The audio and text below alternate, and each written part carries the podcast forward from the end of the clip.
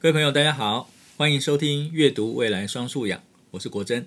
今天呢，我跟我们的文化长啊，也就是我的好朋友美珍哦，一起在现场跟大家聊一聊一个非常有趣的题材。那来，美珍先跟大家打声招呼。各位听众朋友，大家好，国珍好。美珍，我们今天要谈的是什么话题？你家的书架有什么书？我家的书架有什么书？或者我们来看一看我们所认识的这些朋友家里面的书架都什么书，可能比较有趣一点哦。对我来说，这是如果有机会我到朋友家去玩的时候，啊、我第一个就会先去看他们家的书架有什么书。哦、嗯，我觉得它的刺激感大概仅次于去偷翻朋友的日记。呃，对耶，其实书架藏了非常多的秘密。的确，包括私房钱都藏在书架里面。哎，那么多书，哎，有谁会去一本一本翻？那几率太小了吧？就只有自己书架的拥有者就知道哪一本书里面有私房钱嘛，对不对？会不会藏到连自己都忘记了？有，我曾经藏过，我就忘了。我是后来好多年才发现，为为什么这本书里面有两千块？我从刚才你说私房钱，我就笑到不行。因为那个画面实在是太鲜明了，但要记得是哪一本哦，哈，然后越不常翻的那本呢，就是越好的藏钱的嗯地方。后来会变成推理剧，没有，其实最怕的是卖掉，藏到都忘记了，然后在每一年换旧书的时候，你知道有的时候就是书啊，这个好久没看了，也没有稍微再翻一下，然后就卖掉了。对，卖掉了，或者是借给一个不会还书的朋友。哦，对，那更惨。因为后来发现他从此喜欢来跟我们借书，那这个人有高度嫌疑。哦，真的，那个在书架在在书架里面会发生很多故事，真的。Yeah. 嗯啊，我还有一个故事是真的，来，可是该能不能讲？先讲吧。好，我有一次在翻书的时候，真的是惊出一身冷汗。怎么了？就是。多年前一个认识女孩子的照片，那个时候夹在某一本书里面。在你现在的家吗？我们搬家，所以就在那之前突然翻到，而且是一本真的非常非常老的书。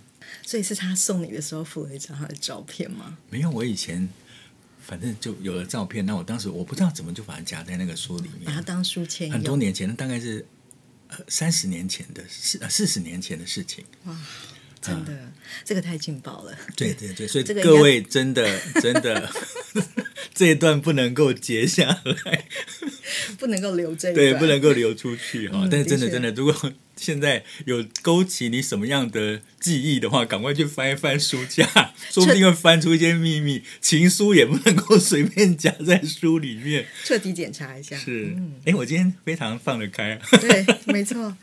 这个是非常好的氛围，是，所以嗯，书架真的是太有趣了。光是看书架的书本身，就会有好多好多的秘辛出现。是啊，嗯，所以来，我们来谈一下我们家书架，还有你们家书架大概有什么书？来，先谈你的好了。嗯，你是一个极少数吧？嗯，就是在我认识的同辈的朋友里面，嗯，就是家里书很多的环境之下长大的小孩。对，所以我也很好奇，就是从上一代。到你的这一代，就是你自己本身，嗯、就是你对书架的藏书，你是有什么看法？我自己后来长大才有这个觉察，就是我们家大概是除了家里面开书店的孩子之外，嗯、我们家应该是书很多的。而开书店当然就都是书嘛，哈，真的。那家里面其实我现在印象里面，我们家里面没有太多特别的布置或装潢。嗯，我们家大概。呃，占最大面积在墙面上面的就是书。嗯嗯，的确。那也因为爸爸自己喜欢读，而且他读的很广泛。那有多广了？好，呃，其实从我我以前小时候看到，从艺术类啊、音乐家啊的相关音乐的内容，当然呃，古今中外的小说，然后科学性的内容，他科学的内容也不少哎。哇，嗯。嗯，然后呃，还有好像还有日文书，他有很大的日文书，很大量的日文书。因为爸爸在小学阶段其实都还是日日治时代、日剧时代，所以呃，他有基本的日文的能力养成，嗯、所以他看日文，甚至他后来在日本演讲，我后来才发现，他连在日本演讲都全程用日文，完全没有问题。哇，厉害！所以它的量非常的杂，非常的多。嗯，那小时候爸爸的书架就是我自己的一个小小的小宝藏、小游乐场一样。反正看不懂也没关系啊，就是拿起来。那看不懂至少看得懂图嘛。哦，所以有以前有日文杂志，日文杂志当时相较于台湾杂志，它在这个画面上面、照片上都会比较精美。那我还记得有很多国家地理杂志，嗯，而且当时国家地理杂志是一一集一集一集这样一大套一大套这样子，嗯，那有一些是他当时呃在美国演讲的时候他买了，然后就寄回来，那后来也就养成了他在台湾也有买这些呃国家地理杂志的习惯，那我就看了好长一段国家地理杂志的内容。但坦白讲，我英文没有特别好，我完全就是看那个照片。而那个时候台湾还没有国家地理杂志的中文版，那是已经非常后面了。我讲的大概就是我小学有记忆比较清楚的时候是这样的状况。嗯，嗯，可是照片就已经很有震撼力了。是是，光照片那个，有人说一张影像胜过千言万语啊。那我想我有很多这种对于外在世界或者是某些事情的好奇，其实都来自于先看到照片。才会说：“哎呦，怎么有鱼长成这个样子？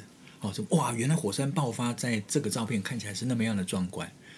那大部分我很多这种好奇心都是从照片上面图像引发的。那我个人其实，你你认识我，其实我比较图像思考，所以这种画面性的东西给我的冲击比较直接、快速。那有兴趣的，我才会找相关的文字，再继续往下面读。”原来如此，嗯，所以在那个年代，其实，嗯、呃，比如说台湾的印刷技术是真的还印不出像国家地理杂志那么精美的图片，嗯，所以的确就是一个很特别的收藏。嗯，而且我记得我小时候，我爸爸就会买当时小朋友的杂志给我看。哦，嗯，当时台湾很早之前，当时杨茂秀老师就已经在做儿童哲学教育了，哈。那以前很早以前，如果大家有兴趣，可以找一下叫做《儿童月刊》。那是我小学大概是二三年级的时候，我非常有印象我在读的内容。我很很很有趣，我第一次读到西松写的《哪吒》，就是在那个连载的吗？连载的，呃，然后还有夸父，嗯，就是在《儿童月刊》上面读到的。原来，那更小的时候呢，还有一本杂志是香港的，叫做《儿童乐园》。这个我有印象，你有印象哈？就薄薄的一本，然后全部彩色。但它最后的小叮当就是它里面的连环画。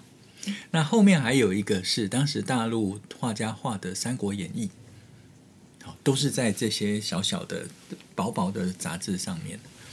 那我在什么地方买的呢？就是呃，爸爸都去明星咖啡厅嘛。当时楼下就是周梦蝶，诗人周梦蝶在楼下的书报摊啊。嗯，所以你是在那边买的哦？不是，如果我有去，我就在那边买；如果我没去，爸爸就会在楼下那个地方跟周梦蝶老师聊聊天，然后就买份东西，这样。好酷哦！嗯，真的是。当时整个重庆南路都是书店街嘛，所以旁边有非常多的书报摊。对。那我我我在想，我如果除了爸爸的书架之外，给我一些阅读上面比较有持续性的，其实是一个。阅读杂志这样子的习惯，你看哦，刚才我我也是现在我跟你聊天的时候才发现到说，从小时候读的国家地理杂志，那当时还有汉声，汉声太棒了啊！我那是经典的台湾的对外发行的杂志，叫汉声杂志。那你就知道那个整个制作编辑是以国际市场为标为规准的一个杂志。从文字也好，到当然他们英文的话，英文还是我必须强调我没有那么好哈。但图片的绝对是精彩的。好，然后再来是我小时候的那个儿童乐园，然后再是儿童呃月刊。嗯，所以这些杂志对孩子的心灵其实影响很大，很大，有点像去窥探一下世界的窗口。嗯，所以比较起书来说，我觉得书是比较沉浸式的阅读，可是杂志真的是一个，它是比较现代状的阅读，但是却可以引发很多孩子好奇心。那我我就真的不一样，因为就像我上次讲的，对啊，你真的不一样，因为我就是一个杂货店的小老板，然后每天下午就被迫 下课你就要顾店，下课就要顾店，所以我长时间伏案在那个小掌柜的桌前，然后唯一能够看到有字的东西呢，就是报纸。所以我长期在进行读报自学教育。你完全就是个读报教育长大的孩子啊！对，每天都读完四大份的报纸，就那时候只有四四份报纸嘛。对，联合、中时、中央，然后最后有民生。那民生报是我觉得里面最好看的，因为里，里面有一些那种。比较世俗会关心的话生活，生活类的，对对，所以你看我们成长轨迹如何不同啊，真是太妙了。不会啊，读报也是一个非常好的学习啊，它里面每一天都有不断更新的资料，而且非常及时啊。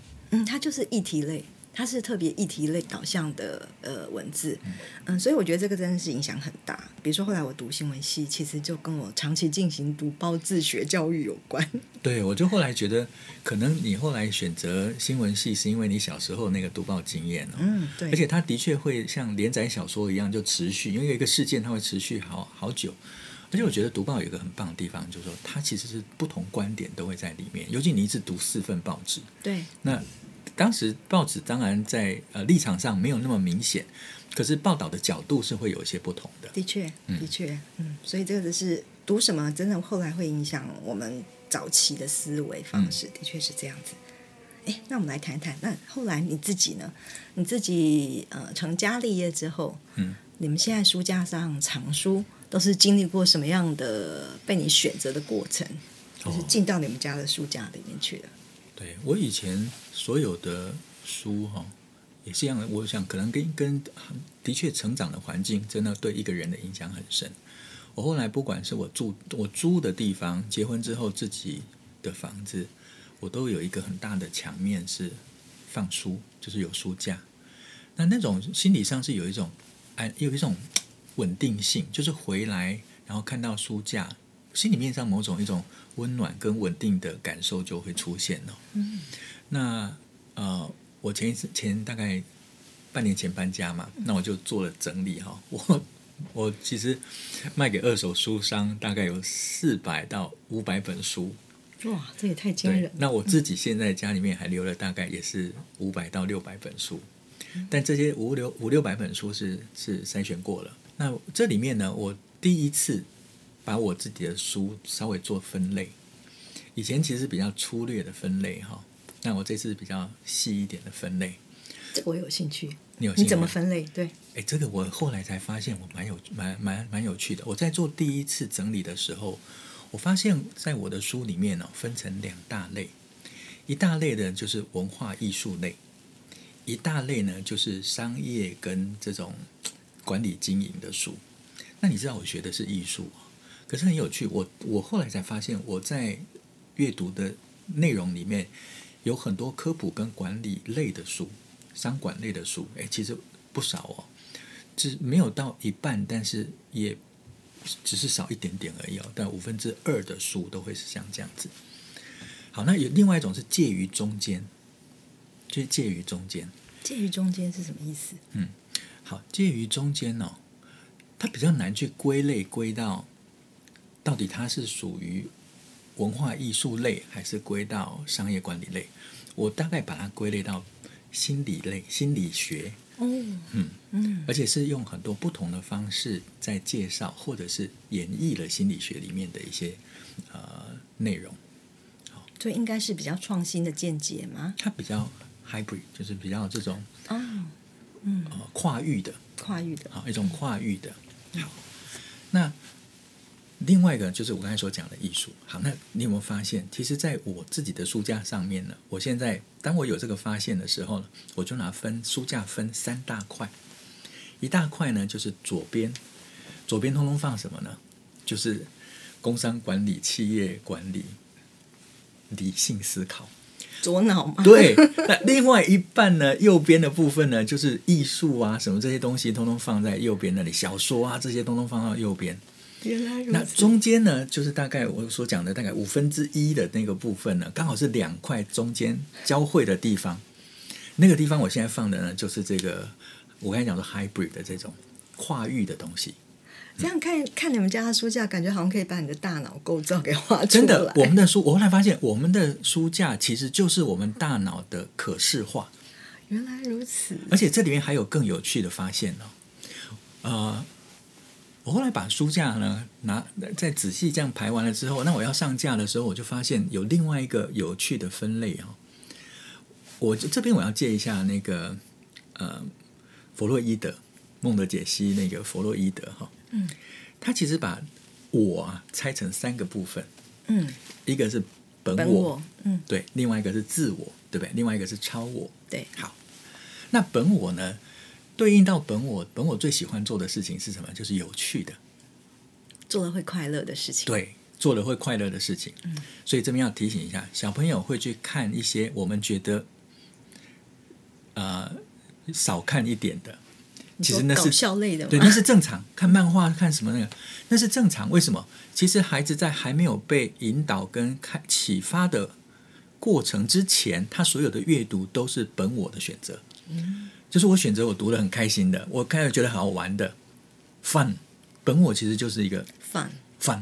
好，那我的书架也有这些东西。对，好，那再来呢，会到自我的部分。诶，那自我就是已经要超越了本我的基本原始需要，它要对应到真实生活的需求了。对，那我就发现我有一堆工具书，我有一堆刚才讲的商管，我有一堆之前谈设计的、谈谈美的理论的种种这些东西。对。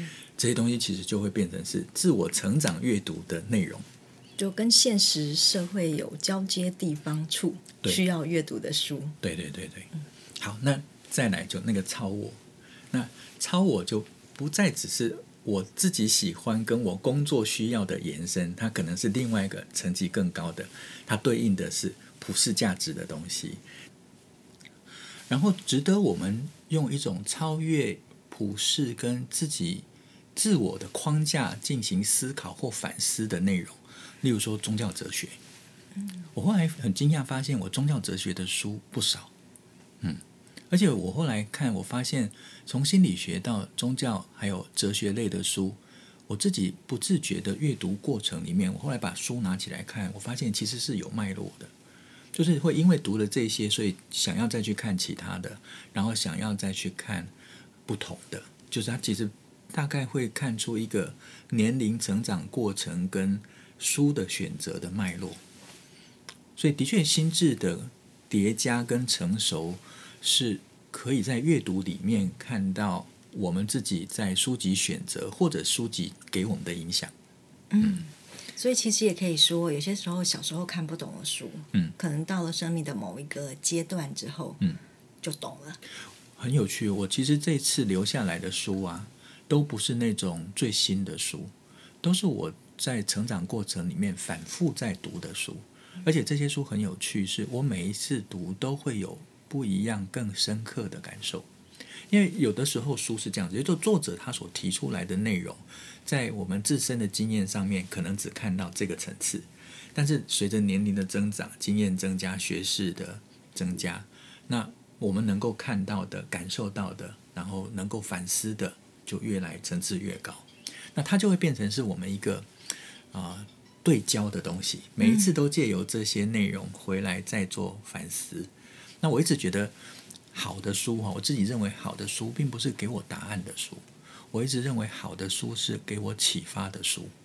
那既然是启发，它很可能它这样子的功能是跨越时空的，嗯，所以像有一本书哦，我其实在很多不同的。机会底下有人说：“哎，我可以推荐什么书吗？”我常常会推荐这一本，虽然这本已经在台湾之前是远流出版社出的，叫《人类动物园》。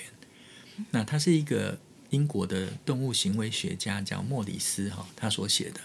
其实他有一套书呢，是重要的经典，就是呃《裸猿三部曲》。嗯，一本是《裸猿》，一本是呃《人类动物园》。那另外一个呢，就是亲密关系。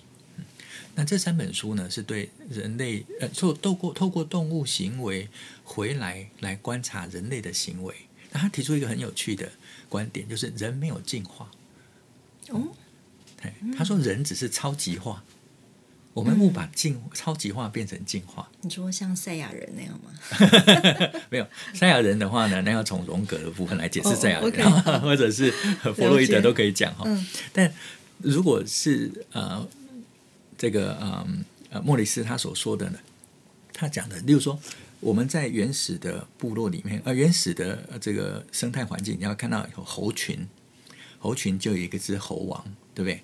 那整个猴群的组织，如果你把它超级化，就变成一个国家的组织。嗯，所以那猴子都要站在最高的石头上面，或者站在一个高处，对不对？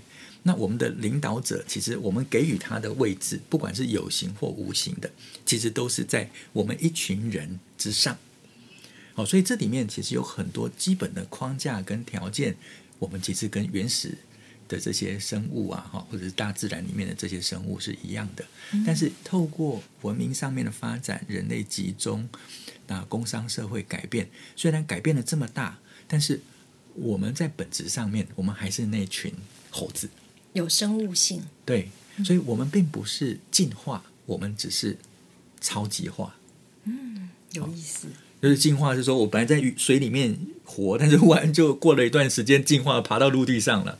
哦，或者本来在地上跑，然后来逐步进化，变成可以在天上飞。这个是进化。哦，所以超级化它有个很关键点，比如说用了更好的工具等等。嗯、对，那这是人类擅长的。我们不断创造更好的工具，或者去改变了组织的关系，然后逐步的扩大影响力，或者是内聚力。嗯，这个的确是一个很可以从人类的现实生活里面可以找到验证的事情。是，所以每一次有一些呃社会上面的一些比较大的问题，那我就把那本书拿出来翻翻看，我发现，哎，其实现在正在发生的事情都没有跳脱当时莫里斯对于这个超级化的论述。所以我就觉得，哎，这本书很厉害。这个我用女性观点来补充一件事情，嗯，就是以前的人类到了冬天之前，嗯，都要准备食粮过冬嘛，因为冬天就是一个比较艰苦的时间，就是物资会缺乏。那女生呢，就是应该就是在这个长期的历史里面学到了这件事情。所以现在的百货公司的周年庆都在十月、十一月，其实真的是有道理的。我后来有感觉出，就是在那个时候就会特别想要买东西，就是这种生理时钟，对不对？是 在采集的年代底下，对，或者是这种物资需要去累积，对，嗯、你要聚拢大量的物资，就是这个其实是符合我们现在的商业节奏。那回归到刚才你讲的那个，就是其实是超级化，对啊，没有进化。对啊，超级化。对对对对，我、哦、我有感觉到，就是那个那个呼唤就出现了，这样子。对，那个超级包括了复杂度，但本质是一样的，就是我要收集东西。对，就开始想要收集东西。嗯、所以那个大家现在如果有这样的觉察之后，要特别注意一下，嗯、因为现在我们是冬天也有便利商店的时代，不要买太多。哎，不过回到美珍刚才所讲的哈，的确一开始说到一个人的书架上面。如果从我刚才这样子的分享的话，你就大致上可以了解这个人，从他的喜好、他关心的事物，包括他心智的条件，大概在书架上面就都看看得出来。的确看得出来，嗯，嗯，所以呃，如果这样的话，因为书架既然是摆在家里面的话，嗯、家人也都会看到。对，那来国珍，你谈谈看，你跟你们家的人有没有什么共读的方式？共读哦。其实共读比较可能发生的是小时候啦，但我后来发现，我们家现在是另外一种形式的共读。我们好像共读小时候是我们跟孩子共同读一本书的这种床头故事的这种时间哈。但我我们家小朋友现在一个小学六年级，一个国中二年级哦，那他们就发展出另外一种方式，就他们现在会开始跟我讲说：“哎，爸，这本很有趣，你读看看。”我儿子第一次拿书给大家说，这本很好看，是他在六年级准备升国中的那个暑假。哇，哈，哎，那就是这样，我很好奇，耶，是哪一本？好，那那本书呢，还不是拿给我读，那本书呢是他自己。我们每一个月都带小朋友到书店里面去买一批书，哦，那他那次呢到书架里面到到成品，然后就挑了几本书。那他挑厚的书，我不意外。因为他在四年级的时候，他就挑的书都还蛮厚的。但他那次挑的那一本书呢，我不知道你们听过上下两两集，叫做《帝国之秋》。没有，没有，这本没看过。好，那那一一本大概是将近五百页的厚度。哇，是大部头的。大部头讲一次大战欧洲的故事。那读了之后，儿子读完了，K 完了，大概两个礼拜吧，K 完了。结果他拿了那本书跑去阿公家，然后跟阿公讲说：“阿公，这本书你要看。”那我我爸爸就我那个时候他们去我爸家的时候，我在外面嘛哈，然后那个我爸就发了简讯说：“你儿子拿书推荐我说要看。”这 应该就是祖孙共读书的。对对对，好。然后过了一个钟头之后，他又传了。这本书还真的很好看哈、哦，那当然他就买了两上下两集，他都买了，他就看完了，而且不止看完了，他还影响连阿公把两本都看完了。哇，嗯，好可爱的逆向推荐。对，那我我觉得这很有趣。第一，我觉得不是说啊、嗯、他特别，而是说其实小时候的这种阅读的关系，包括我们跟他之间所建立的阅读关系，他其实对于阅读长一点的文章，他没有那么大的恐惧感。而且他不是把书当做很厚要读完的内容，而是在我们跟他讨论故事的过程里面，他变成他想要在这些页数里面去看完一则有趣的故事，或者看完一则他想知道的故事。对，呃，有时候故事本身不有趣，例如说《帝国之秋》里面其实真的很惨，他讲到那个当时一次大战很多场景，甚至是血腥的。可是这样子的阅读过程，他。参与了一段历史，然后他知道了一则动人的故事。那总共加起来超过一千页，大概是一千页的厚度。他看到的不是书本身，而是他看到的是故事。的确，嗯、那我觉得这是我们现在在互相读的过程里面，在谈的都不是谈书，而是谈这个故事。我们大部分都把书变成只是一个载体。但是我们跟小朋友在谈的，例如说之前女儿在看《哈利波特》，那我们就会进入谈角色。那他讲的角色，我会发现有一些东西更有趣，他呃有一些东西我也觉得很有趣，他没有谈到，那我就提醒他啊，那个谁啊，荣恩怎么样啊，怎么样啊，在那一段有什么？他就说，哎，真的哦，我怎么没注意到？他又会去把它翻开来看。所以其实增加乐趣的，从来都不是说像比武一样，我读了多少本，增加乐趣的是。我今天在故事里面有什么发现，而我们去分享我们的发现，嗯，所以我们现在共读会变成比较像这个样子，嗯，所以不，不一定同时读一本书，但是我们共同在阅读的氛围里面，共同在故事的发现里面，这个是我觉得孩子长大了哈，他们也比较能讲人话，所以感觉上阅读这件事情这么多年在这样子的环境下面，他好像开始。有一点，他掌握到阅读的乐趣是什么了？的确，就是慢慢他会开始建立自己的书单。对，嗯，像他现在的书架的书单，书架上面的书很多都是我不会去看的。例如说，它上面有《冰与火》，我儿子的书架有《冰与火》，那我女儿有其他，你看我连名字都记不太起来，他就有他自己阅读的内容。那这些东西，当然我还是要回到。刚才所说的，它都是本我上面满足本我的条件。可是有了这个基础能力之后，他在学习上面，让他去读一本，像我儿子前一阵子数学，然后他就读一本跟数学有关系的书。像我女儿他们上次做报告，哎，他就读了很多他要做报告的材料。那很多材料从网络上或者他在书店找到的内容，其实也都蛮厚的。所以我觉得这里面有一个很重要是，他们不会畏惧去读大量的资讯。嗯。而且他知道这些东西对他现在有用，那就进入到形塑自我的这个成长过程。所以刚好是小学六年级跟国中这个阶段，青少年其实是最大的这种学习内涵，其实是形塑自我。除了知识之外，就是形塑自我。嗯，的确，国珍刚才讲到一点，我非常有感触的，就是读书哈，尤其是读厚书的重点，并不在于它有多厚，而在于它是不是够有趣。嗯。我记得我小时候是最讨厌读名人伟人传记的，哦是哦，因为写给儿少版的，通常故事都被过度的简化。对呀、啊，比如说南丁格尔，你用五十页要讲南丁格尔的故事，那怎么会有趣？嗯、因为他就是讲一个样板而已。嗯、那我一直到长大之后，后来读了一些关于南丁格尔更细部的资料，我才知道原来南丁格尔是一个这么了不起的人。嗯、所以我觉得我我我即使在很小的时候。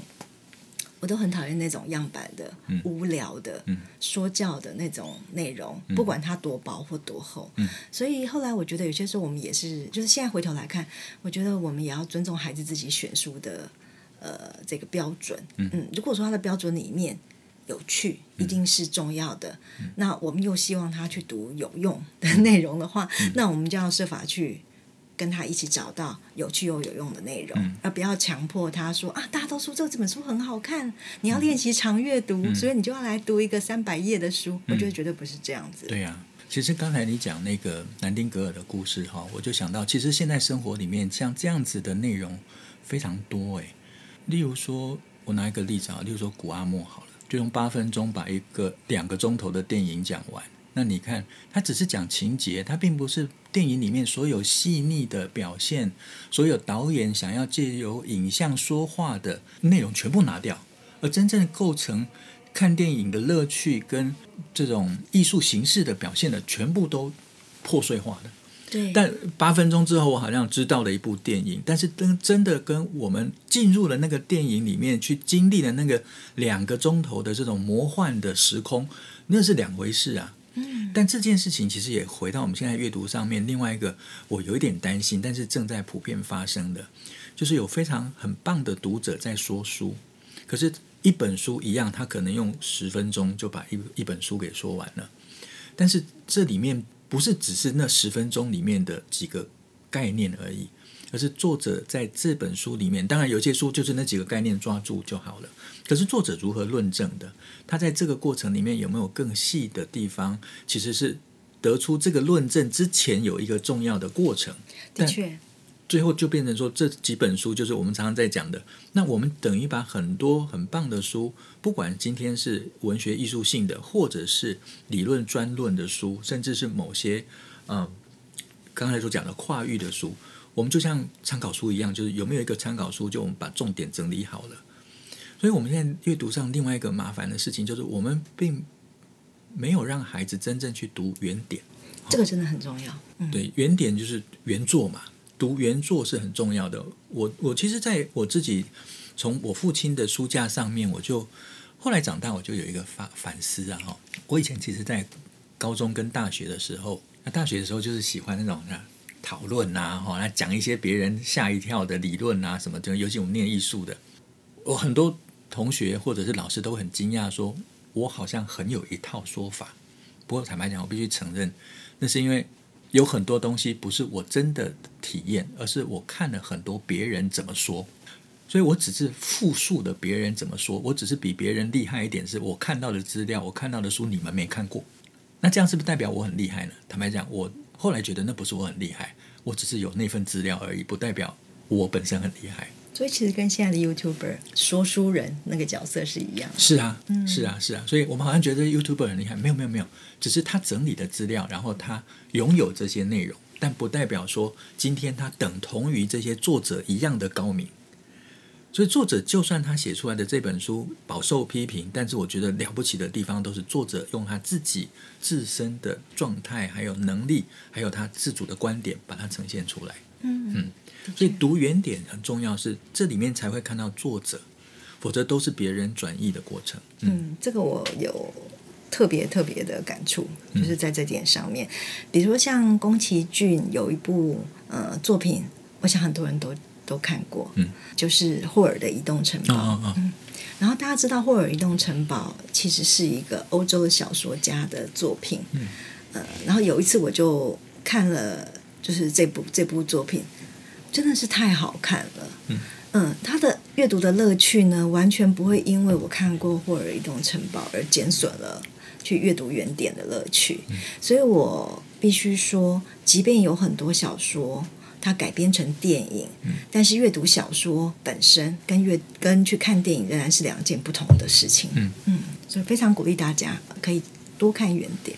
那有件事情我觉得很好奇，嗯，我们父母亲常常谈到各式各样的教养方式，可是我在想说，也许家里的环境就可以提供某些。